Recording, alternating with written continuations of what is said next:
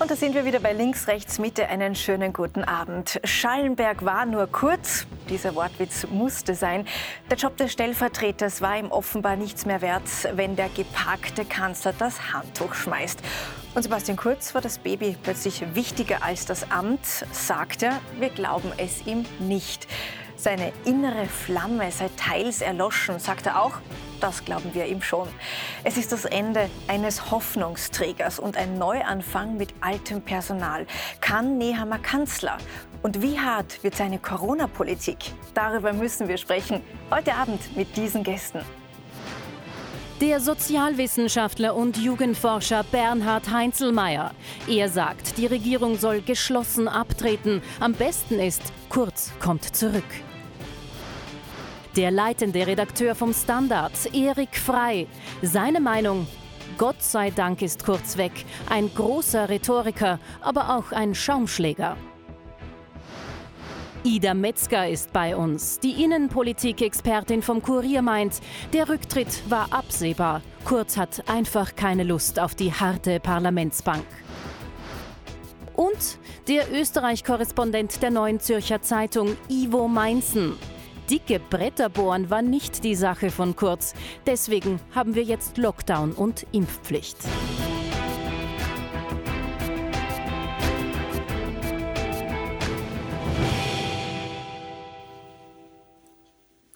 Herzlich willkommen hier bei uns. Ja, Sebastian Kurz fühlt sich gejagt von der Justiz, von den Medien, wahrscheinlich auch von Parteifreunden. Aber am Ende war es dann doch die Geburt von Sohn Konstantin, die den Ausschlag gegeben haben soll für seinen Rücktritt. Herr Heinzelmeier, wie glaubwürdig ist das für Sie? Gut, ich finde das schon glaubwürdig. Ich bin auch vor zwei Jahren Vater geworden, ich habe mir lange Zeit gelassen und für mich hat sich, für mich hat sich schon vieles verändert. Also ich habe mich eigentlich auch auf, auf die Familie mehr konzentriert, habe vieles, was, man, was ich vorher da draußen ernst genommen habe und wo ich mich dann ganz, ganz intensiv damit auseinandergesetzt habe, das ist für mich plötzlich klein und lächerlich und nichtig geworden. Also ich, ich kann, das, äh, kann das verstehen. Und das Zweite ist, es ist ja auch eine, äh, wir dürfen nicht vergessen, dieser Mann ist ja von Anfang an sowohl von, aus innerhalb der, der ÖVP als auch von außerhalb ja, auf die übelste Weise gehetzt worden. Also ich sage nur diese Gerüchte über die, seine sexuelle Orientierung, die ja aus der ÖVP gekommen sind und die mir ständig, äh, ständig begleitet haben, bis hin zu, zu, zu diese, diese, diese widerlichen Witze, das Kind ist gar nicht von ihm, sondern da musste mhm. wer anderer ran. Also es, es ist auf eine unpolitische Weise, also politisch hat man über den Kurz ja kaum diskutiert, sondern man hat ihm einfach zum Dämon gemacht. Ne? Und jetzt sind alle glücklich, der Dämon ist weg, aber ähm, es geht weiter. Also Standard zum Beispiel, Standardkolumnist Rauscher schlägt jetzt gleich auf die 26-jährige Staatssekretärin los. Also die hat ein konservatives Weltbild. Über die reden wir gleich ja, noch, ja, also aber mein, lassen Sie uns noch kurz ja, bei Sebastian Kurz geht, bleiben. Also es geht gleich weiter. Also ich glaube, ich glaub, das ist einfach, er ist einfach geflohen aus dieser, aus dieser katastrophalen äh, katastrophalen Stimmung, die es in mhm. Österreich gibt und die vor allem, muss man schon sagen, von der sogenannten linksliberalen Presse erzeugt wird. Also Sie haben vollstes Verständnis für Sebastian Kurz. Frau Metzger, kaum ist der Sohn auf der Welt, ist er schon schuld, dass der Papa einen neuen Job braucht. Aber jetzt im Ernst, äh, was haben die Korruptionsermittlungen, die unheimlichen Chatprotokolle mit all dem zu tun? Also ich glaube natürlich schon, dass er da erstmals Emotionen hatte, die er davor nie gefühlt hat, wie das Kind auf die Welt kam. Aber ich glaube nicht, dass das, das war nur der passende Zeitpunkt, jetzt abzuspringen. Eigentlich, was ich ihm zum Vorwurf mache, diese Männer sich gehetzt gefühlt, äh, das war vor 52 Tagen auch schon. Also diesen Wechsel, den wir jetzt haben, den hätten wir uns eigentlich ersparen können, den Herrn Schallenberg als Pausenfühler dazwischen. Und damit hat er mit diesem Move, finde ich, schon das Amt des Kanzlers auch beschädigt, im Image, nicht umsonst Sonst kursieren zig Witze in den sozialen Medien über quasi dreimal noch, dreimal noch Bundeskanzler, dann ist Weihnachten äh, und so weiter. Und das hätten wir eigentlich, also eigentlich hätte es der Nehammer sofort werden müssen und nicht der Herr Schallenberg, mhm. wo, den hat er sich aber so ausgesucht, weil er wusste, das ist der Einzige, wenn er sagt, ich möchte wieder zurück, dass der sofort zur Seite weicht. Aber es kann auch nicht sein, ob Sebastian Kurz wartet, wie viele Anrufe er jetzt aus Deutschland oder aus Silicon Valley bekommt, damit er mal abcheckt, ob er noch, mhm. also, äh, Jobangebote bekommt oder nicht, dass man das Land quasi da jetzt 52 Tage ja, an der Nase herumführt. Ja. In der Tat, Österreich hat jetzt in vier Jahren sechs Kanzler gehabt und Bundespräsident van der Bellen hat 58 Politiker in seiner Amtszeit angelobt. Das sind ja fast italienische Verhältnisse. Herr Meinzen, Sie als Schweizer, wie wirkt das auf Sie? Ähm, es ist schon interessant, dass Herr Kurz, glaube ich, allgemein zu einer wahnsinnigen Beschleunigung dieser politischen Verhältnisse zu ähm, beigetragen hat. Ähm, er war ja es war ja kein Wunder, dass er damals 2017 diese, mit dieser Machtfülle auch diese Partei übernehmen konnte. Das war ja auch so ein, ein, Gefühl, dass diese alte große Koalition sich erschöpft hatte. Und jetzt sieht man halt einfach, dass eigentlich nicht wirklich was Stabiles dabei rausgekommen ist. Und ich sehe das ein bisschen anders, dass das jetzt, dass er von Anfang an der Gejagte gewesen sei, innerhalb und außerhalb. Naja, also er hat ja selber auch sehr stark dazu beigetragen, zu dieser polarisierten Stimmung. Das war ja auch ein Teil seines Erfolgsrezeptes. Aber ich glaube, man hat halt einfach am Schluss auch gesehen, dass da relativ wenig von diesem Versprechen nach Erneuerung und Modernisierung rausgekommen ist. Und, und das hat natürlich auch damit zu tun, dass Herr Kurz natürlich einerseits für dieses diesen neuen Stil, für diese Erneuerung steht und andererseits natürlich einfach ein Produkt ist dieser bestehenden Machtstrukturen und vor allem auch dieser bestehenden Parteistrukturen innerhalb der ÖVP. Ja. Und was so ein bisschen ernüchternd ist, ist jetzt, dass sich die Frage stellt, ob jetzt das alles quasi wieder einfach zurückgedreht wird zum, zum Status quo ja. vor 2017. Darüber reden wir auch gleich noch. Ich möchte noch bei dem Punkt bleiben, den Frau Metzger aufgeworfen hat. Herr Freimann hat schon ein bisschen den Eindruck, dass die ÖVP hier Kanzleramt und Ministerien nach Belieben austauscht. Also Alexander Schallenberg, der muss jetzt wieder zurück ins Aus Außenministerium. Der arme Michelinat muss zurück nach Paris nach nur zwei Monaten. Und der dritte zieht jetzt innerhalb von zwei Monaten am Ballhausplatz ein, als ging es ja um ein Start-up-Unternehmen und nicht um die Republik. Also welches Bild geben ja. wir hier ab? Also jetzt wie auch wie mit dem äh, Bildungsminister Fassmann umgegangen wurde, das war eigentlich schäbig. Und genauso mit Außenminister Linhardt. Äh, das ist aus einem, ein bisschen aus einer fast schon Art menschenverachtenden Art. alles sind alle Schachfiguren, die schieben wir hin und her. Das ist offenbar jetzt die neue, neue ÖVP, die vom Herrn Nehammer. Davor, dass Schallenberg da reingeschoben wurde, so als, als Platzhalter, war halt noch kurzes letzter Akt. Äh, auch typisch ein, ein, ein, der Versuch noch, wie kann ich mich an die Macht, wie kann ich sie behalten. Wenn, wenn Kurz jetzt darüber klagt, dass er gehetzt wurde, ist das lieb, weil er selbst war ja der größte Hetzer. Ich meine, seit er in die Politik wirklich gegangen ist, sobald er da versucht hat, in der Partei die Macht zu übernehmen und dann die Wahlen zu gewinnen, hat er ständig, wie Sie auch gesagt haben, hat er polarisiert, hat er, hat er attackiert. Äh, Natürlich macht man sich dann verwundbar, vor allem wenn man eigentlich außer dieser brillanten Rhetorik, dieser wirklich auch höflichen Art sonst inhaltlich so wenig zu bieten hat, wie er das die letzten Jahre geboten hat. Und da hat man dann sehr schön gesehen, sobald er ein bisschen von der Macht abgeben musste, weil der Widerstand gewachsen ist, ist sie ihm komplett entglitten. Das ist eine typische Erfahrung, die auch andere, ich würde sagen auch autoritäre Führungspersönlichkeiten machen. Man darf nicht ein bisschen abgeben, sonst kommen schon die Hyänen und reißen sich den Rest. In dem Fall sind das die Landeshauptleute. Die haben ihn jetzt entmachtet in den letzten 50 Tagen, wirklich Schritt für Schritt. Aber das ist ein Spiel, das er zuvor ja auch sehr gut gespielt hat. Sie gehen da sehr hart ins Gericht mit Sebastian Kurz, auch inhaltlich in seiner Sachpolitik. Man muss schon noch dazu sagen, für viele Menschen war Sebastian Kurz ein echter Hoffnungsträger. Ähm, auch im Ausland haben viele Medien Sebastian Kurz hochgejubelt. Ich kann mich an Schlagzeilen äh, erinnern. So einen brauchen wir auch. In Deutschland die Bildzeitung konkret. Ähm, äh, Herr Heinzelmeier, würden Sie das unterschreiben, was Herr Frey sagt? Zum Teil würde ich es unterschreiben, zum Teil nicht. Ähm, ich würde nur sagen, Kurz war ja in Wirklichkeit für die ÖVP, wenn man sich erinnert, eine Erlösung nach dieser Mitterlehner Katastrophe, der, der, der die Partei herabgewirtschaftet hat auf 19 Prozent, äh, wo eigentlich, der auch innerhalb der ÖVP extrem unbeliebt war und äh, sein Führungsstil kritisiert worden ist. Also eine Schreckensfigur in Wirklichkeit, muss man sagen. Und dann ist Kurz gekommen und hat eigentlich die ÖVP wieder in die Offensive gebracht. Nicht? Man darf auch nicht vergessen, seine Erfolge sind ja beträchtlich. Und was ist die Aufgabe des Politikers.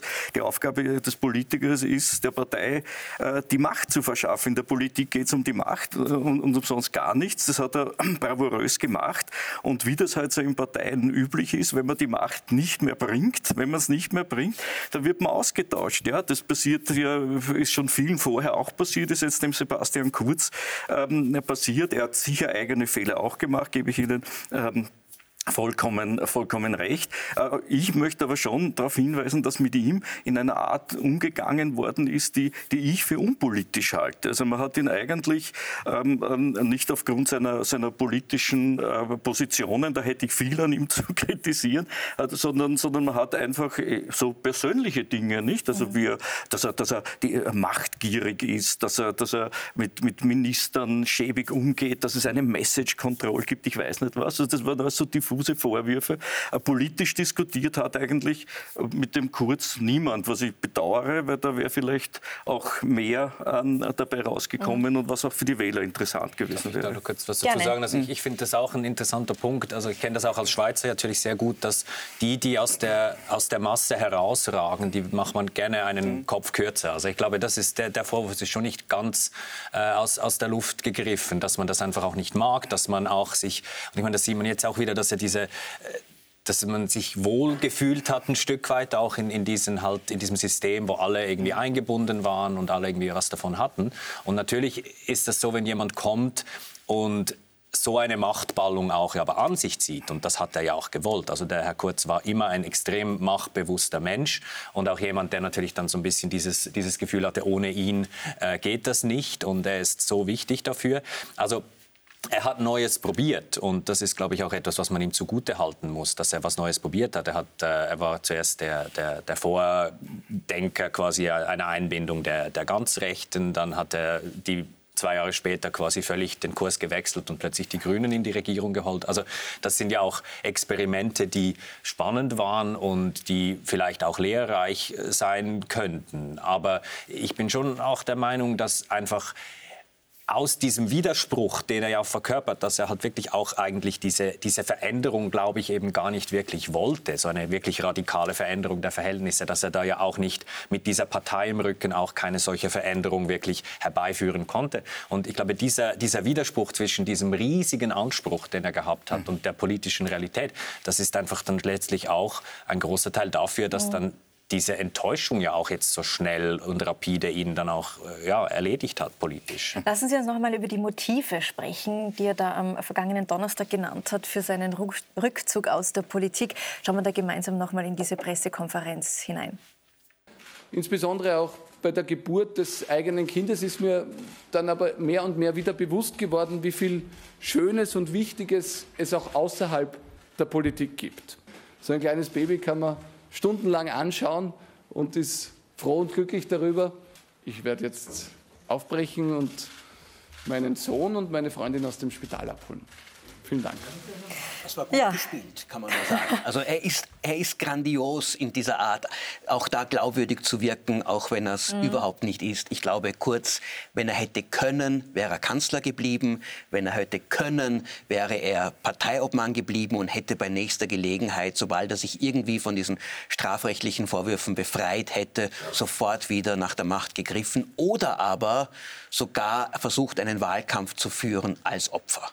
Und ich glaube, das war das, was er eigentlich auch wahrscheinlich geplant hat, zu sagen, ich werde gehetzt, so wie Sie das äh, darstellen, Heinzelmeier, alle sind, alle sind so böse, aber, aber ich bin der Gute äh, und, und, und, und wählt für mich. Und offenbar waren da die Landeshauptleute nicht bereit, mal das mitzutragen, mhm. weil sie auch auf die Umfragen gesehen, geschaut haben. Und diese Umfragen waren das Entscheidende. Also ja. ich glaube, dieser Absturz der ÖVP in den Umfragen hat Sebastian Kurz den Rest gegeben. Ja.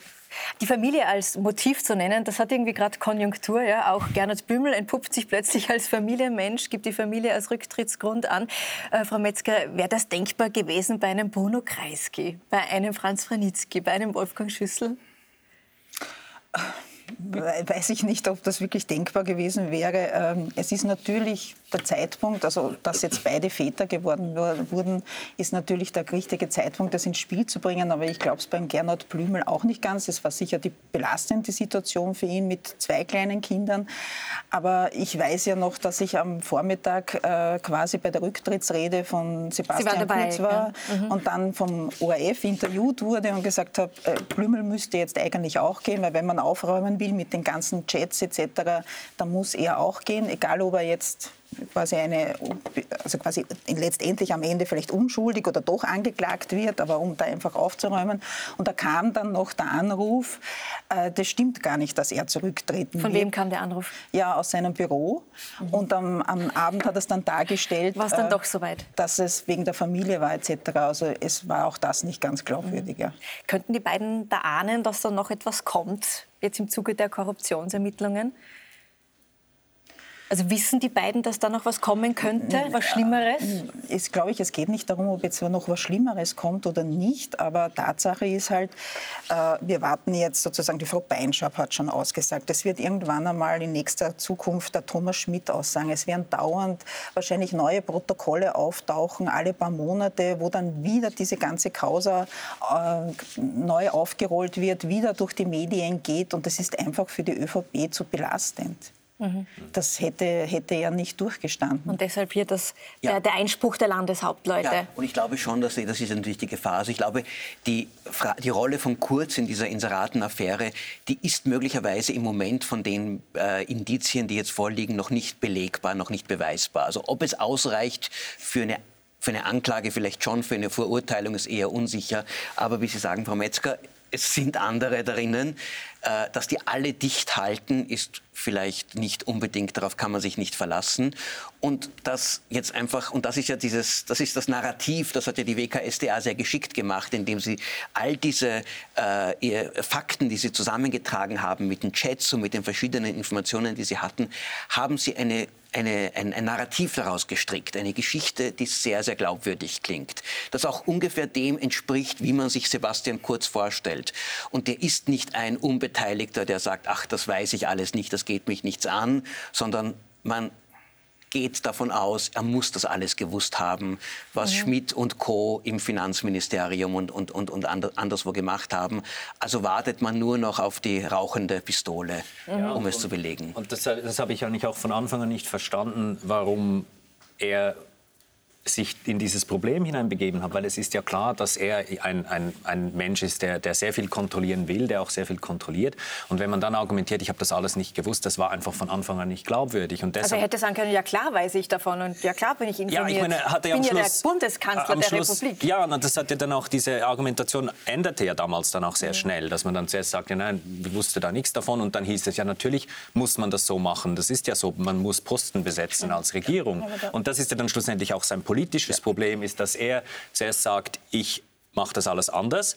Und irgendwann jetzt vor einem Jahr oder so änderte dann die Verteidigungslinie zu, haben ja die anderen auch immer so gemacht und wieso soll ich das anders machen? Also das ist, ich glaube deshalb auch wirklich es ist nicht primär ein juristisches, es ist ein politisches Problem, das er hatte und das auch seine Partei. Aber das gilt natürlich, das gilt für die Postenbesetzung äh, für die, in, in der ÖBAG aber gilt nicht für die Inseratenaffäre. Nein. Das ist, wenn das so ist, ist es Betrug. Und ja. zu sagen, ich habe das gewusst, dann ist er, dann ja. hat er gestanden. Also, also, das ist der Punkt, der noch kritisch Punkt, werden der könnte. Wirklich kritisch ja. werden könnte. Aber die falsche Zeugenaussage wird ihn am Ende nicht viel kosten. Selbst wenn er verurteilt wird, ist es letztlich ein, keine, kann, das, kann er das auch politisch überlegen, überleben. Aber das andere, das andere kann er nicht. Ja, mit Steuergeldern an die Macht, das, ja, ist, das, das ist der heikle Punkt. Ja. Äh, jetzt ist es so, sowohl Gernot Blümel als auch Sebastian Kurz, die kennen ja nichts anderes als die Politik. Und im Fall Kurz fehlt jetzt auch noch der Studienabschluss.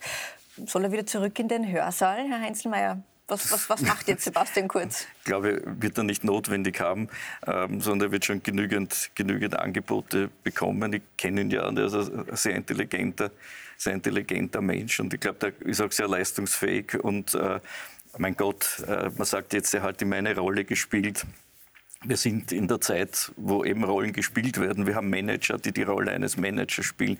Wir haben Politiker, die die Rolle des Politikers spielen. Wir haben Journalisten, die die Rolle von Journalisten spielen. Die machen besser, die einen besser, die anderen schlechter. Also das in einer, in einer Zeit, wo alles ästhetisiert ist und wo alles nur mehr auf diese auf äußerlichen äh, Äußerlichkeiten ankommt und wo, wo man schon aus der Soziologie die, die, äh, weiß, dass das, die, die, die ganze Welt ist eine Bühne, wo es Auftritte, Abtritte gibt, an Menschen das vorzuwerfen werfen, auf das es eigentlich in unserer Zeit ankommt, finde ich auch ein bisschen seltsam. Also ich hätte hätt lieber mehr über die Politik des Sebastian Kurz geredet und das, was zum Beispiel passiert ist, äh, dass in unserer Gesellschaft weiter die Armen immer ärmer und die Reichen immer, immer reicher äh, geworden sind. Ja. Dass weiterhin die Zeitungen mit Inseraten äh, angefüttert werden und, und Politik mit Geld gemacht wird, wo man sieht, was alleine jetzt, weiß ich, der Falter, zwei Millionen im Jahr von der Stadt Wien, äh, 500.000 vom ORF, da fließen nur so die Gelder hin und her. Ich weiß nicht, Sie werden auch äh, bei Ihnen wird ja auch fleißig inseriert. Also, dass man das nicht. Da, da, da, ja, es ist noch immer zu wenig, nicht? Aber ich weiß schon, ja. Ne, das, aber, aber nur, ich hätte mir von Sebastian Kurz gewünscht, dass das beendet wird, dass, keine, dass, dass von Ministerien keine Inserate mehr äh, an, die, an, die, an, an die Medien kommen, dass das einmal Schluss gemacht wird. Da gibt es viele Dinge, die ich gern politisch diskutiert hätte. Seine Glaubwürdigkeit oder die von Herrn Blümel, ob das jetzt wirklich das Kind ist, natürlich wird es zum Teil das Kind sein, zum Teil auch nicht. Ja? Also man muss ja irgendwas sagen. Nicht? Das kommen wieder alle her und sagen, warum? Dann sagst du halt irgendwas, nur damit du der Situation entkommst. Das ist eigentlich alles. Also das so hoch zu hängen und überhaupt über, über das so viel zu diskutieren, das empfinde ich fast schon ein bisschen als lächerlich, wenn ja. ich ehrlich bin. Aber was macht denn Sebastian Kurz jetzt? Ja, vielleicht können wir hier am Tisch die Zukunftsfrage für ihn klären. Welche Möglichkeiten gibt es? A, er geht in die Privatwirtschaft. B, er studiert vielleicht doch noch zu Ende. C, Papa-Karenz. Oder D, irgendein Botschafterposten gibt es immer. Frau Metzger, was würden Sie sagen? Naja, er hat es ja schon angekündigt, dass er in die Privatwirtschaft gehen wird. Er wird sich natürlich auch um seine Verteidigung kümmern müssen. Also ich habe ja gehört, dass er jetzt im Scherz gesprochen sein Studium im Schnellverfahren nachholt und die Strafprozessordnung etc. genau studiert, wurde mir erzählt. Also das wird halt seine Hauptbeschäftigung sein. Ne? Er wird äh, sich um seine Verteidigung kümmern und einen neuen Job antreten und halt Papa sein. Ja. Glauben Sie, dass er irgendwann zurückkehrt in die Politik? Status quo heute ich meine, das Leben ändert sich auch oft und die Perspektiven im Leben ändern sich oft. Würde ich es ihm zutrauen, dass er irgendwann sagt, ich, wenn er natürlich muss natürlich alles gut laufen bei der Justiz, ja. Aber das wird nicht vor sechs, sieben, acht Jahren möglich sein. Mhm. Aber ich finde schon, dass der Punkt, dass man jetzt nur über, über Sebastian Kurz und diese persönlichen Dinge redet, das ist schon, schon ein Problem. Und, und ich meine, das ist ja, also was Sie über den Falter gesagt haben, natürlich, Sie haben jetzt nicht erwähnt, dass trotzdem der größte Teil dieser Gelder letztlich an die drei Boulevardmedien geht. Also das Richtig, muss man schon auch, schon auch gesagt haben. Aber der Punkt ist ja schon, wenn man diese mediale Landschaft hierzulande anschaut, finde ich schon, die ist sehr aufgeregt immer. Und wenn dann die Social Media noch dazukommen, dann sind sie noch mal aufgeregter. Und wenn dann diese Art von Abhängigkeit von staatlichen Geldern dazu kommt zu einer Boulevardisierung, die ja alle Medien erleben. Da nehme ich mich auch als Vertreter einer sogenannten Qualitätszeitung wie der NZZ nicht aus. Das haben wir alle, diesen Druck, dass man zuspitzen sollte, dass man irgendwie aufmerksam, um Aufmerksamkeit buhlt. Und das ist aber genau dann das Problem, dass diese strukturellen Fragen eben nicht diskutiert sind, weil sie langweilig sind für die Leute. Und Sebastian Kurz war ja die perfekte Verkörperung dieser Art des Politikers und diese Art von Message Control hat ja genau dem entsprochen, dass die einmal pro Woche sich getroffen haben mhm. und da ihre, ihren Absatz dann irgendwie für Samstagmorgen an die, an die Boulevardzeitungen rausgeschickt haben, da die Frishy Papers und so weiter. Ne? Ähm, und das hat einfach sehr gut funktioniert. Aber es funktioniert halt nur so lange, solange man damit irgendwie die Diskussion strukturieren kann. Und wenn dann was von außen kommt und eine Krise kommt, dann haben sie ein Problem. Und da waren sie schlecht. Und das hat man jetzt ja auch gesehen. Jetzt auch die Art und Weise mit diesem Abtritt im Oktober und jetzt noch einmal, dass das dann alles einfach sehr improvisiert und eigentlich auch recht unprofessionell letztlich dann wirkt wenn Sie fragen, was ist die Zukunft von Kurz, ich glaube, eins, eins kann ich mir gut vorstellen. Kurz hatte immer ein bisschen diese Rolle als Erlöser. Das wurde so von der Partei so empfunden, das wurde von den Medien auch ein bisschen so, so mitgespielt. Der Erlöser ist abgetreten und er ist jetzt verschwunden, aber Erlöser kommen wieder. Und ich glaube, für die ÖVP die, der es jetzt wahrscheinlich in nächster Zeit schlecht gehen wird, weil sie jetzt einfach weder eine, einen Inhalt hat, noch, ein, noch, noch, noch gute Leute, die irgendwie da diese, diese Art der Politik gut vertreten können. Karl Nehammer ist ein sehr, sehr durchschnittlicher Politiker, der sicher nicht, also der, der, das Einzige, was, was, für, was, die, was die ÖVP jetzt rettet, ist die Schwäche der SPÖ. Äh, und Aber die ist ja gar nicht so schwach gerade im Moment. Naja, aber die ist schwach aufgestellt. Das stimmt. Und die Radikalität ja. der FPÖ. Aber ich glaube noch auf Jahre hinaus, und das kann acht Jahre, das kann sogar länger sein, er ist jung, das kann sogar 20 Jahre sein, wird es immer wieder heißen, na vielleicht kommt er wieder. Und es kann gut sein, Aber dass er irgendwann einmal sein, mit, mit, mit, mit, 45 oder 50 dann tatsächlich, tat, dann tatsächlich ja. wiederkommt. Könnte, Egal, was die Strafjustiz inzwischen alles gemacht hat. Könnte es auch sein, dass sich manche Menschen ihn dann sogar zurückwünschen? Na, absolut, nein, in, der, in der ÖVP auf jeden Fall und in einem gewissen Milieu in Österreich wohl auch. Und ich glaube, man wird ihn auch zunehmend auch verklären. Mhm. Und das ist eine, das wird, das ist eine sehr, sehr, das wird, eine sehr spannende äh, Situation sein. So wie Lichtfiguren, ja, ja, die fallen ja, und sich dann den Staub abklopfen und wieder aufraffen und, ist, und zurückkehren. Und dann ist ja die Frage, ist er der Erlöser oder ist er Voldemort aus Harry Potter? Das sind die beiden aber, Szenarien. Und das hängt davon ab, wo, wie man, wo man politisch steht. Aber, aber zu, zu, dem noch anknüpfen und sagen, äh, insofern ist Sebastian Kurz natürlich für die österreichische Innenpolitik auch ein Problem gewesen, weil er eben so eine faszinierende Person war. Und selbst die Gegner sind ja irgendwie fasziniert von ihm, weil sie sich pausenlos mit ihm auseinandergesetzt und sich an ihm gerieben haben. Und dadurch ist eigentlich die politische Diskussion eingestellt gewesen. Also wir haben nur mehr über strafrechtliche Dinge, wir diskutieren ja schon seit Monaten nur mehr über irgendwelche ähm, ähm, äh, E-Mails und über irgendwelche SMS-Nachrichten und was weiß der Teufel was und ob das jetzt ehrlich ist oder nicht ehrlich was, was ja im Prinzip alles äh, nicht, äh, nicht Politik ist. Und ich zum, zum, zur Zukunft von Sebastian Kurz, er wird meiner Meinung nach, wenn er alle seine sieben Sachen beisammen hat, in diese Politik nie wieder zurückkehren, mhm. weil ich glaube,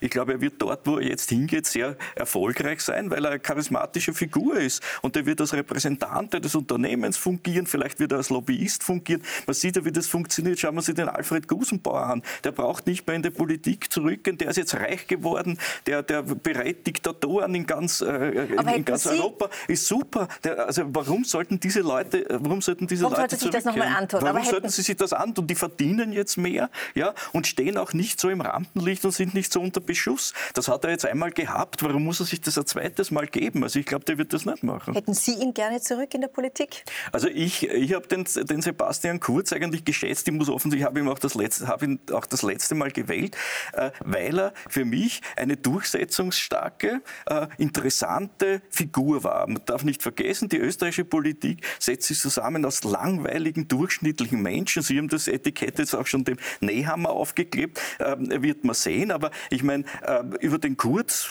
der, der, hat mich bis zu einem gewissen Grad interessiert und fasziniert, was zum Beispiel bei einer Frau Randy Wagner überhaupt nicht der mhm. Fall ist. Ich wüsste nicht, was an dieser Person faszinierend ist. Ist nichts. Ja? Also ich, ich habe es gut gefunden. Ich hätte, mir, ich hätte mir auch erwartet, dass sich da wirklich durch ihn etwas verändert und dass für das Land was weitergeht. Da muss ich Ihnen recht geben, das ist, das ist äh, nicht passiert. Da sind viele Menschen enttäuscht worden. Aber dass über Politik nicht, nicht diskutiert wird, da müssten Sie den Standard lesen. Wir schreiben ständig auch über die Inhalte.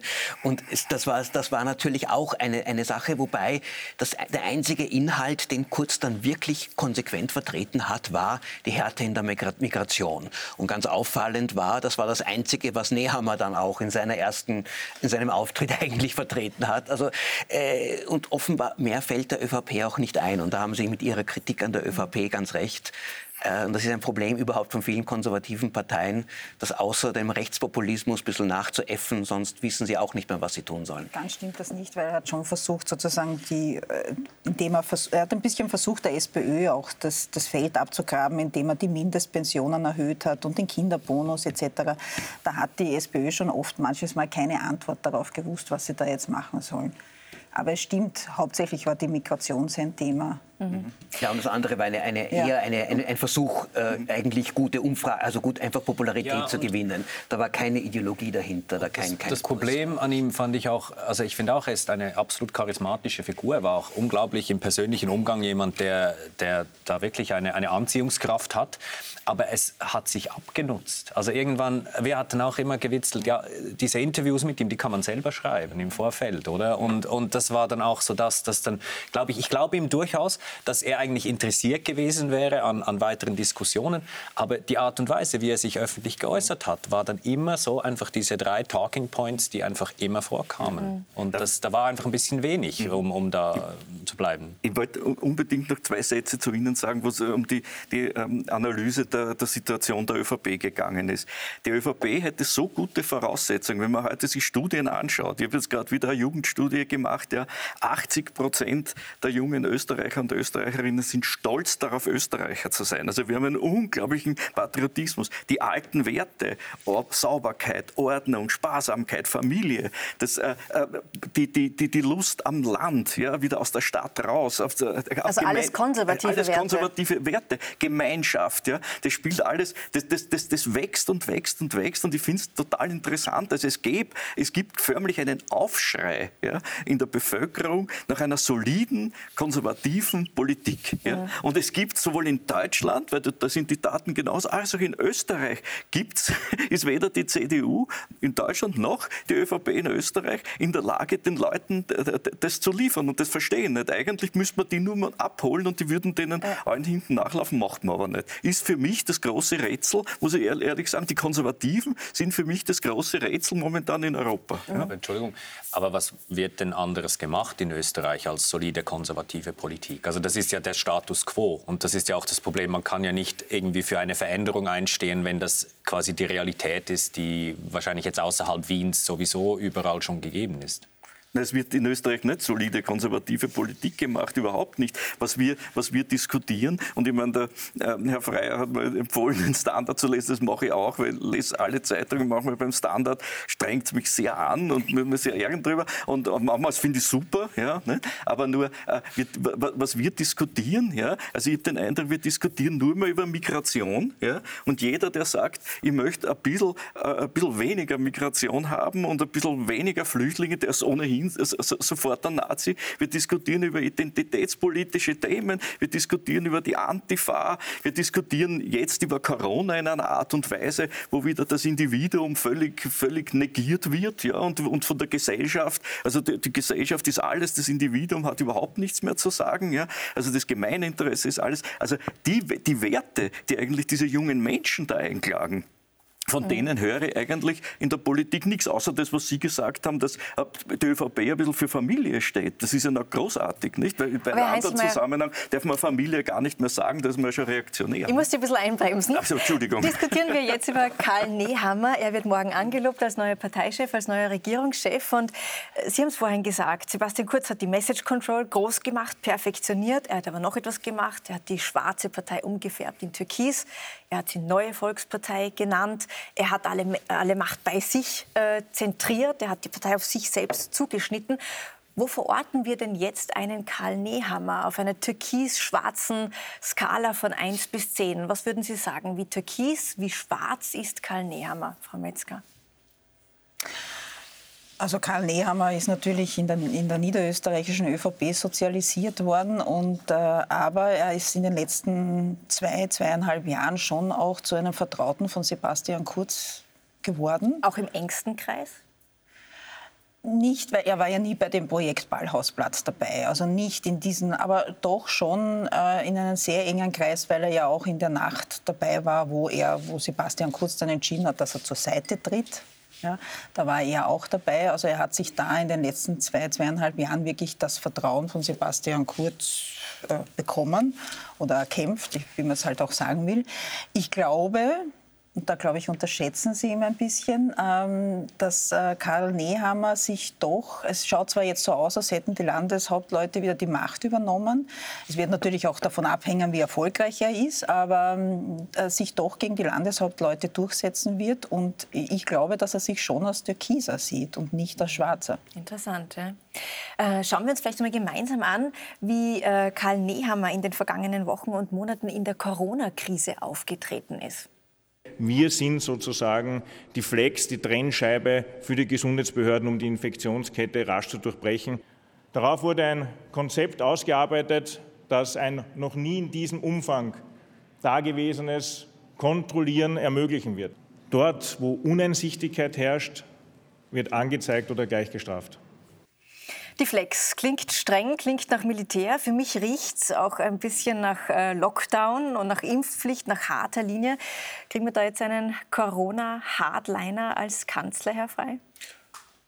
Naja, ich glaube, Corona-Politik wird nicht wirklich jetzt von der Regierung äh, bestimmt, sondern vom Virus und der Notwendigkeit, jetzt irgendwie aus dieser katastrophalen Situation zu reagieren. Da hat Nehammer sehr wenig Spielraum. Ich glaube, die, die wichtigen Entscheidungen sind gefallen. Das Interessante bei Nehammer ist, was am meisten für ihn spricht, ist, wie gut eigentlich hinter den Kulissen auch, sagen wir, die Grünen über ihn geredet haben. Offenbar ist er jemand, ist, er wirkt nach außen hin eher so ein bisschen militärisch, ein bisschen so, so, so, so ruppig. Er scheint verbindlich zu sein, man sagt, er kann zuhören.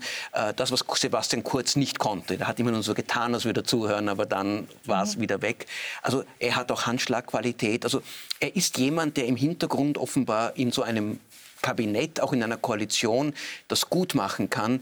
Die Außenwirkung ist etwas, was er bisher nicht wirklich gelernt das hat. Das ist ja auch die Rolle des Innenministers. Das, ja, aber diese Strenge zu zeigen, meinen Sie? Naja, schon, aber, aber Sie ja einen Innenminister, der sympathisch ist. Nein, aber, aber äh, er wirkt auch nicht sehr eloquent, er wirkt nicht sehr.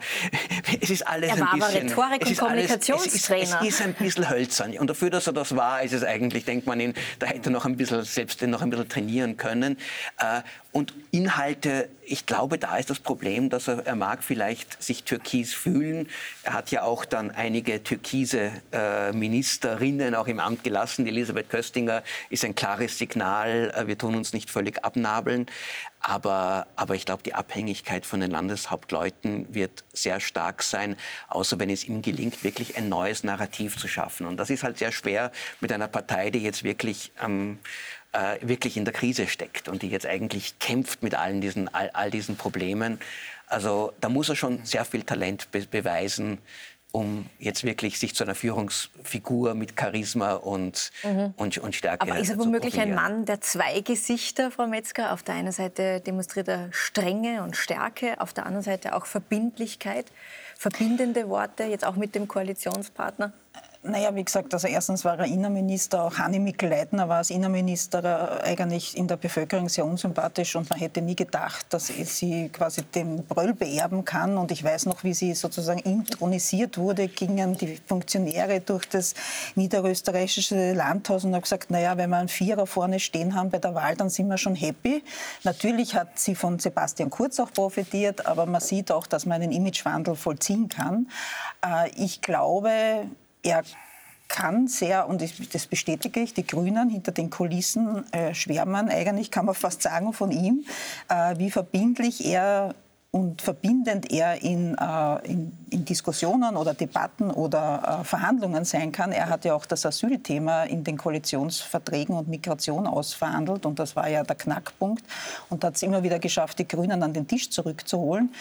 Er scheint tatsächlich wirklich Handschlagqualität zu sein. Und er hat, wenn man mit ihm persönlich redet, auch mehr Empathie bringt darüber, als man es hier ihm zutraut, wenn, er, mhm. wenn man ihn bei der Pressekonferenz sieht. Also, also, als Bundeskanzler kann man einfach breiter auftreten, geben wir ihm einmal eine Chance, vielleicht schafft er das ja rüberzubringen. Wir Reden wir in 100 Tagen nochmal, ja. würden Sie vorschlagen? Naja, 100 Tage hat ein Bundeskanzler heute nicht mehr, wie man Wegen sieht. Also, aber, aber geben wir ihm einmal eine Chance. Ja? Also ja. ich glaube, dass ihm, ihm mehr drinnen steckt, als so mancher glaubt. Sie sagen, die Grünen schwärmen von ihm. Die Grünen wittern ja jetzt so ein bisschen ihre Chance schon länger in diesem Machtvakuum Vakuum und bringen so nebenbei ihre Agenda durch. Stichwort Lobautunnel.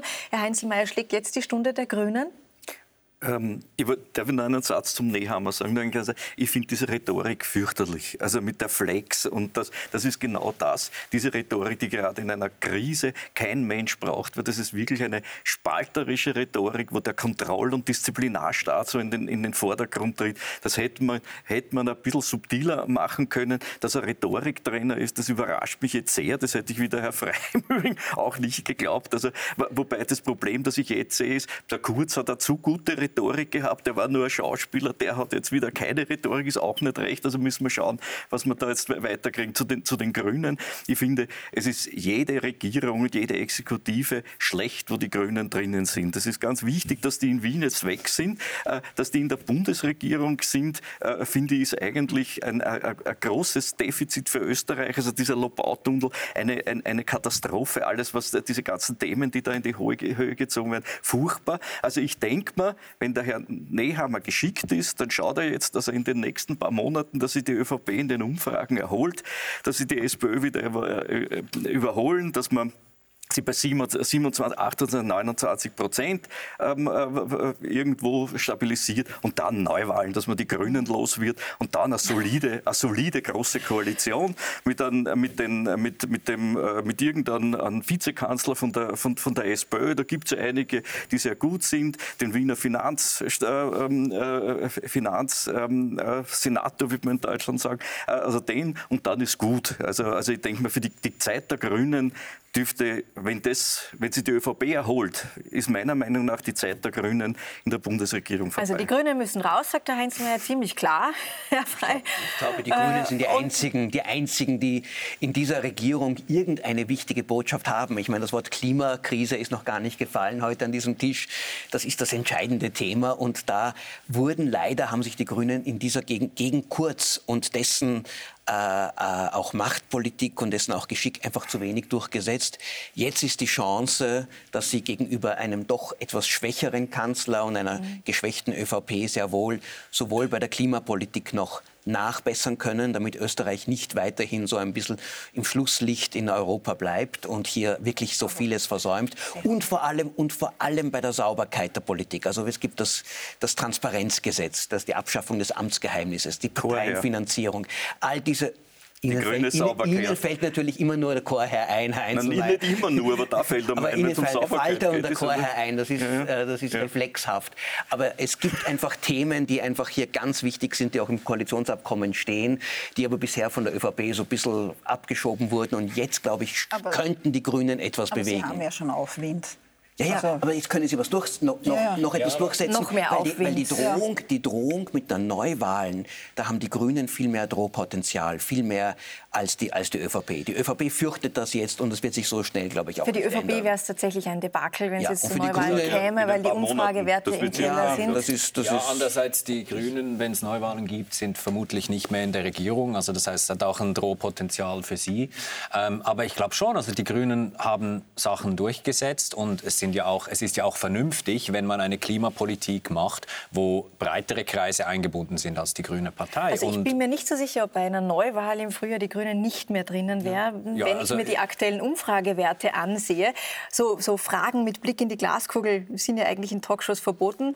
Wir stellen eine, Frau Metzger, was wäre unsere nächste Koalition im Frühjahr, wenn es zu Neuwahlen kommen würde? Also wenn man den Umfragen jetzt glaubt, dann würde sich natürlich äh, eine Dreierkoalition ausgehen zwischen äh, SPÖ, Grüne und Neos.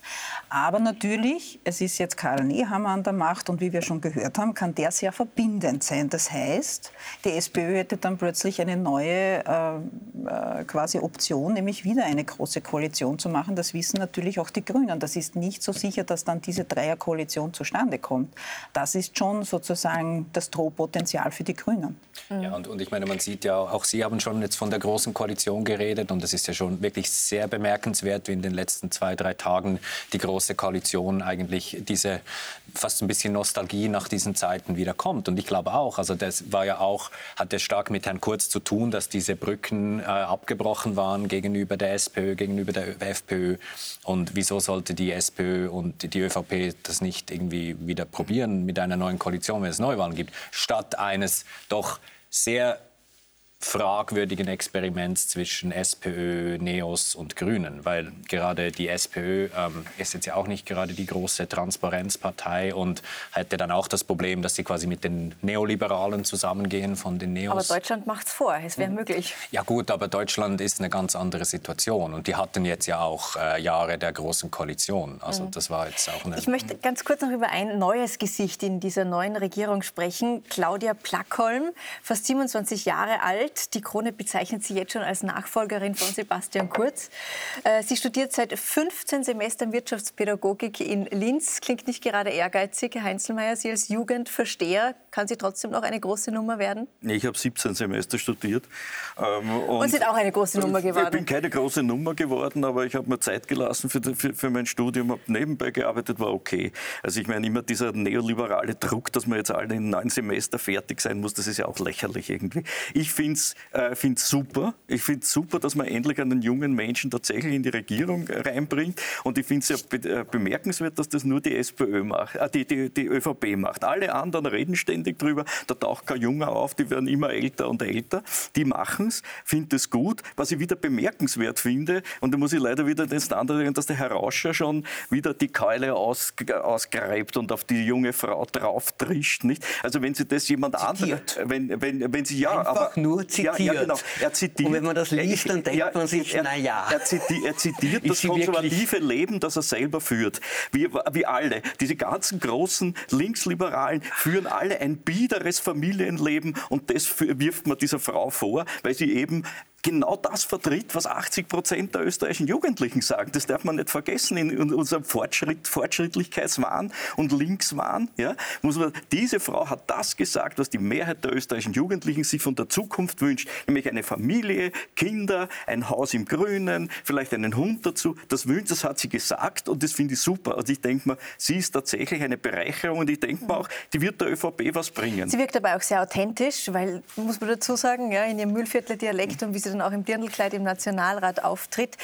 Aber eines ist sicher, diese Regierung muss sich ganz intensiv auch mit dem Thema Corona beschäftigen. Heute in einer Woche soll der Lockdown enden. Glauben Sie hier am Tisch daran? Dass das passieren Nein, wird, dass der Lockdown enden wird? Also da sollte man heute den Kurier lesen, wo der Werner Kogler ja schon sagt, wir werden sicher nicht über Nacht alles öffnen. Äh, ich glaube, das wird regional abgestimmt sein. Ich glaube, es wird in Osten Öffnungen geben, aber ob es jetzt in Kärnten, wo die Inzidenzen sehr hoch sind, eine Öffnung geben kann. Mhm. Oberösterreich ist ja sowieso bis 17. Dezember der Lockdown oder auch Tirol, ob man das komplett öffnen kann äh, bin ich mir ehrlich gesagt nicht sicher, ob das so kommt. Ja. Ja. Für die Ungeimpften geht der Lockdown ohnehin weiter. Das hat der alte Bundeskanzler Alexander Schallenberg schon so äh, gewollt. Er hat kein Herz für die Ungeimpften, Herr Heinzelmeier. Wie wird sich das unter Karl Nehammer gestalten? Wird er das auch so halten? Gut, da habe ich jetzt wenig, wenig Hoffnung, nicht? Und ich finde den Karl Nehammer insofern interessant, weil er ein bisschen so nach Machiavelli eine Mischung aus, aus, ähm, aus, aus, aus, dem Fuchs und den Löwen ist, nicht? Also er, er dürfte sehr geschickt sein. Der Sebastian Kurz war leider nur ein Fuchs, nicht? Und der Nehammer ist so ein Löwe, der so gewaltig auftritt und massiv ist und so. Deswegen gehe ich davon aus, der wird kein Mitleid mit den Ungeimpften haben, sondern der wird die Ungeimpften weiterhin etikettieren als die, die schuld sind an der Krise. Das hat man übrigens seit dem Mittelalter Mittelalter bei Epidemien immer gemacht, dass man eine Gruppe rausgegriffen hat, denen die hat man die Verantwortung dafür gegeben. Nein, Sie bitte nicht solche Vergleiche. Das ist, das ist völlig, das ist völlig, das ist nicht akzeptabel. Menschen können sich impfen lassen. Und, und, und wenn sie, und wenn nein, aber doch, sie müssen es, weil wir, weil wir sonst, weil wir ja sonst diese Pandemie, weil wir die Pandemie, Herr Heinzelmeier, ich kurz ausreden lassen, beide Seiten. Nein, aber bitte bringen Sie nicht solche Vergleiche. Ja, oh ja, ich bringe solche Vergleiche. Nein, aber ich lasse mir von Ihnen nicht immer gleich Nein, vorschreiben, bringe. Moment, ganz kurz, doch, ganz kurz. Herr Frey. Ja, Entschuldigung. Mhm. Es, wenn sich jemand heute nicht impfen lässt, dann ist das, dann, dann beruht er auf Falschinformationen, auf Lügen, trägt damit dazu bei, dass diese Pandemie sich weiter fortsetzt, dass Menschen auf der Intensivstation landen, dass andere nicht behandelt werden können und dass Menschen sterben. Es gibt eine Lösung und es gibt eine gesellschaftliche Verantwortung. Auch Sie dürfen nicht mit 250 km/h auf der Autobahn raus, rasen, auch wenn Sie das Gefühl hätten, das wäre, die das wäre Ihre Freiheit. Ich weiß, ja. das ist auch, ist auch falsch. In Österreich nicht. Zum Glück nicht. Sie gefährden sich, sie gefährden andere. Und in dem Fall ist es notwendig heute, dass man diese Impfung, die sicher ist, das bewiesen ist, milliardenfach auf der Welt, sich impfen lässt. Und wenn man es nicht tut, stellt man sich außerhalb der Gesellschaft. Und deswegen brauchen wir jetzt diese Impfpflicht. Die muss jetzt kommen, ja, weil leider, weil es leider sonst nicht funktioniert hat. Ja, Und wir müssen diese Pandemie endlich beenden. Wir müssen auch den Lockdown beenden. Es geht doch nicht, dass wir ständig hier gezwungen werden, dass man all das nicht darf, dass wir eingesperrt werden.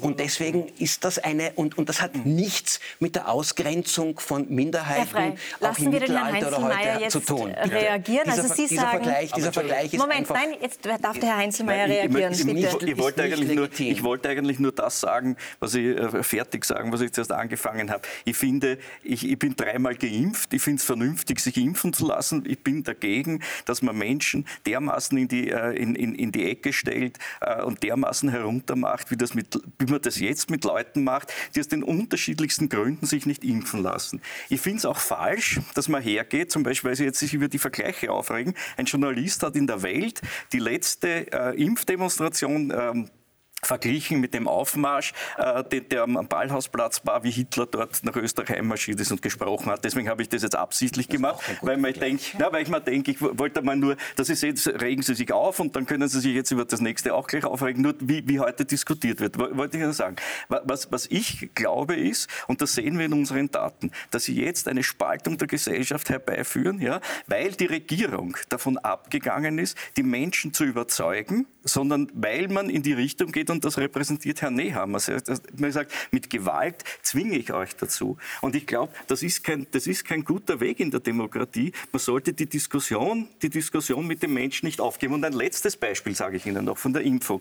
Äh, ich bin vor zwei Jahren Vater geworden wie mein Kind gestillt worden ist, sind wir zu den Ärzten gegangen, haben gefragt, kann man AstraZeneca impfen, wenn ein Kind gestillt wird. Es wurde gesagt, alles kein Problem, da kann nichts passieren. Vor vier Wochen bekommen wir ein Schriftstück von AstraZeneca in die Hand, wo abgeraten wird, AstraZeneca zu impfen bei, äh, bei schwangeren und bei stillenden Frauen, weil negative Folgen für das Kind nicht ausgeschlossen werden können.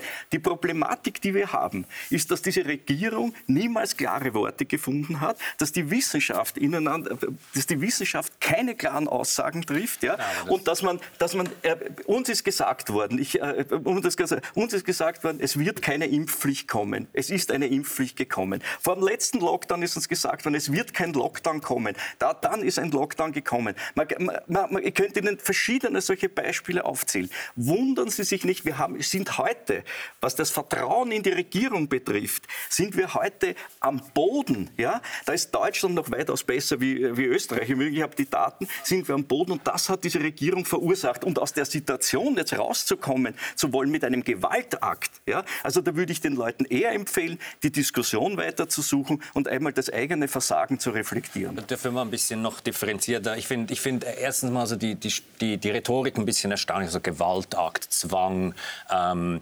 Mitleid, ein Herz für Ungeimpfte. Also ich finde, man kann das ja auch, äh, ich weiß nicht, wer es gesagt hat, egal. Herz für Ungeimpfte habe ich nicht gesagt. Oder Mitleid für Ungeimpfte. Ich habe es gesagt. Also, ähm, ich habe kein Mitleid aber ich meine, man muss ja auch sagen, dass aus liberaler Perspektive kann man ja auch argumentieren, ein Ungeimpfter, der sich nicht impfen lässt, das ist eine aktive Entscheidung, das ist eine individuelle Entscheidung. Ähm, und da kann man auch argumentieren, dass man dann aus gewissen gesellschaftlichen Bereichen ausgeschlossen wird. Also ich finde einen, diese 2G-Regelung, Lockdown für Ungeimpfte, da ist das Problem eher, wie setzt man es durch? Das ist das große Problem, das ja eigentlich völlig äh, unbeantwortet ist. Ich gebe Ihnen recht, ähm, dass die Regierung das sehr schlecht gemacht hat, dass da auch sehr hektisch wiederum gehandelt wurde. Dass ja, und man unehrlich, das war der Vorwurf von Herrn Heinz. Ob unehrlich oder nicht, ich, ich sage jetzt mal einfach hektisch, weil man hat lange nichts gemacht. Man hat lange auch die Möglichkeiten verpasst, die man gehabt hätte, über den Sommer, über den Frühherbst die Leute anzusprechen. Ich sehe auch nicht, warum jetzt erst seit einer Woche zum Beispiel diese Briefe an Ungeimpfte kommen, wo die halt einfach mal eine Aufforderung kriegen oder mhm. mit Termin. Warum konnte man das nicht schon vor einem halben Jahr machen? Gibt es aus meiner meiner Sicht äh, keinen Grund dagegen. Und jetzt ist man halt an einem Punkt, wo alles sehr schnell gehen wird. Und ich bin auch der Meinung, diese Impfpflicht ist sehr heikel. Ähm, ich halte sie für nie, nicht unbedingt den, den, den Eingang zur, zur, Diktatur, wie das jetzt irgendwie bestimmt wird. Ich meine, klar, es ist die Ausnahme gewesen historisch. Ähm, es ist ein radikaler Schritt, das finde ich auch. Gleichzeitig lässt sich das gut argumentieren. Das kann man auch aus der Europäischen Menschenrechtskonvention. Diese Argumente gibt es. Also rechtens ist die.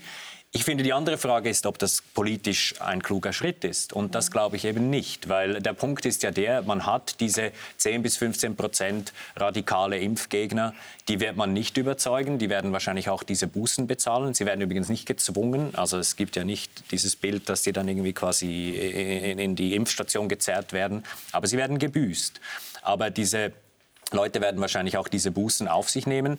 Aber das Problem ist, man riskiert diese anderen 20 Prozent, die aus wirklich verschiedensten Gründen sich bisher nicht impfen ließen. Und ich sehe das ja auch in meinem Umfeld, dass es Leute gibt, die einfach das Gefühl hatten bisher, das betrifft mich nicht, das hat irgendwie nichts mit mir zu tun.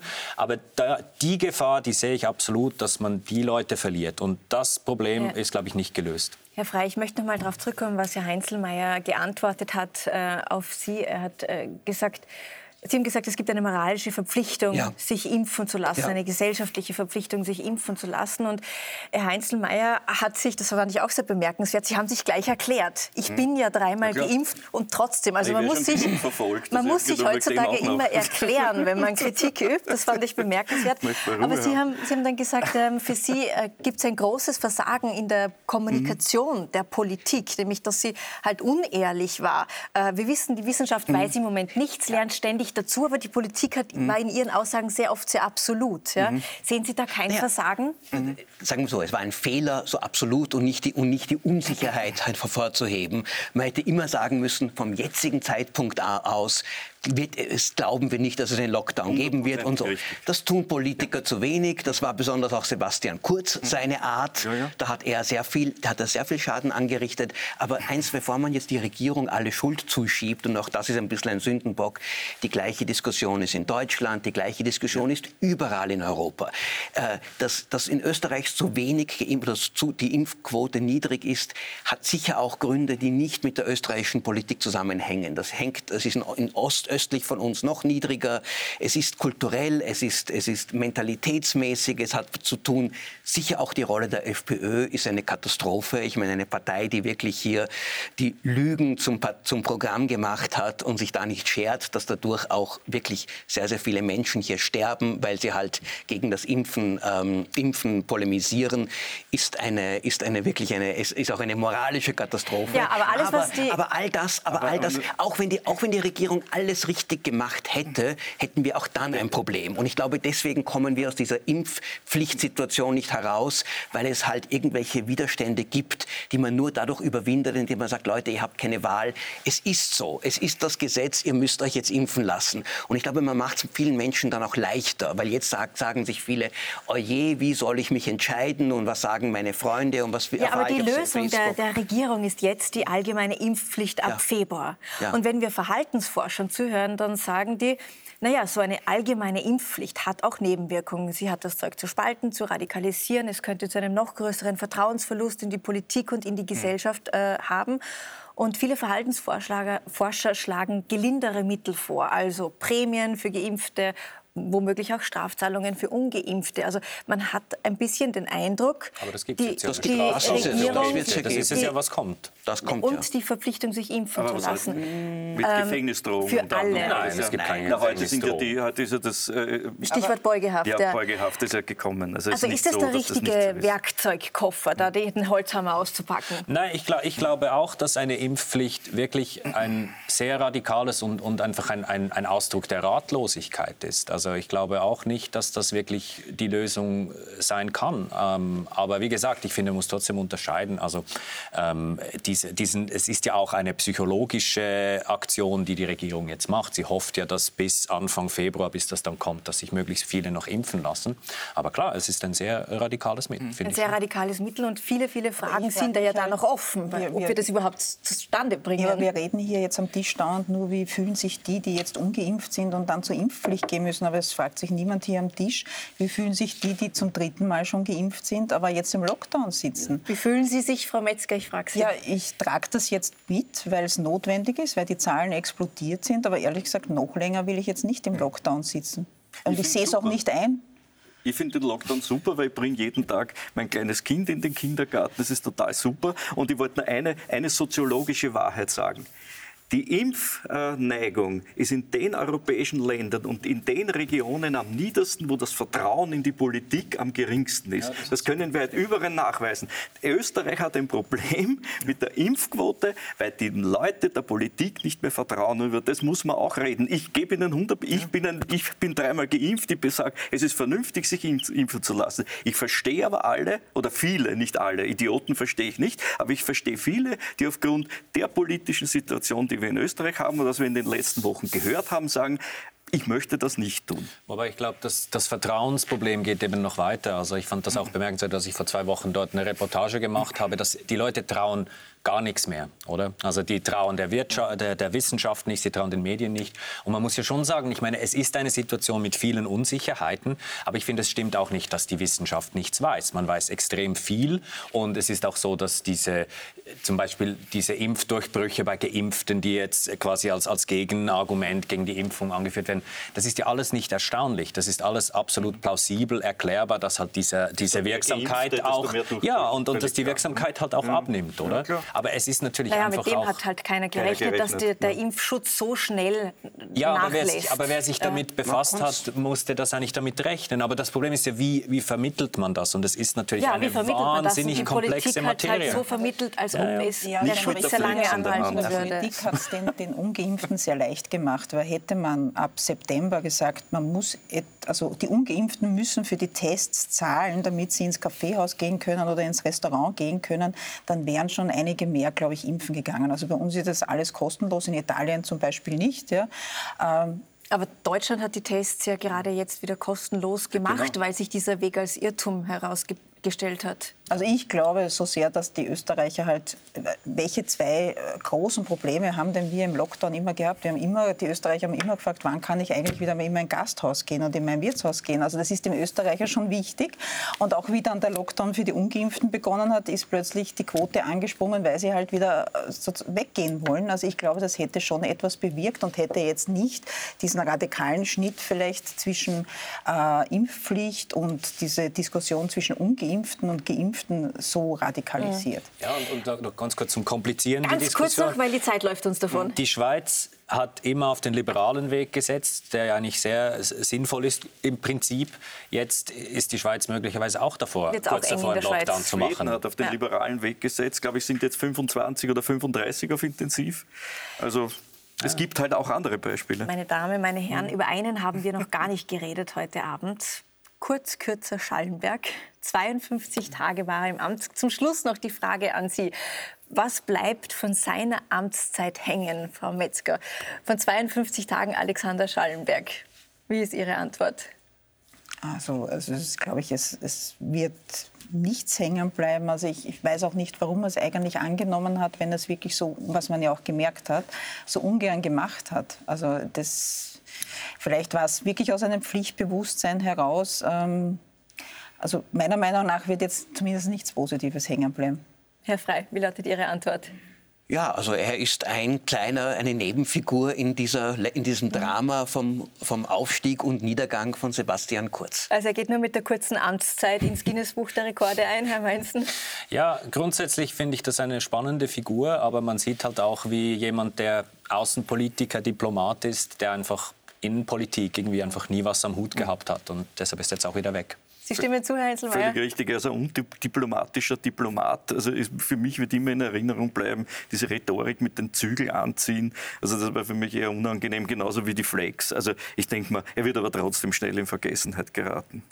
Ich bedanke mich bei Ihnen für die schöne Diskussion heute Abend, bei Ihnen zu Hause fürs Dabeisein, wünsche Ihnen noch einen schönen zweiten Adventssonntag, eine gute Woche, bis nächsten Sonntag hier bei Links, Rechts, Mitte und jetzt folgt hier der Pragmatikus zum Thema Russland. Noch einen schönen Fernsehabend.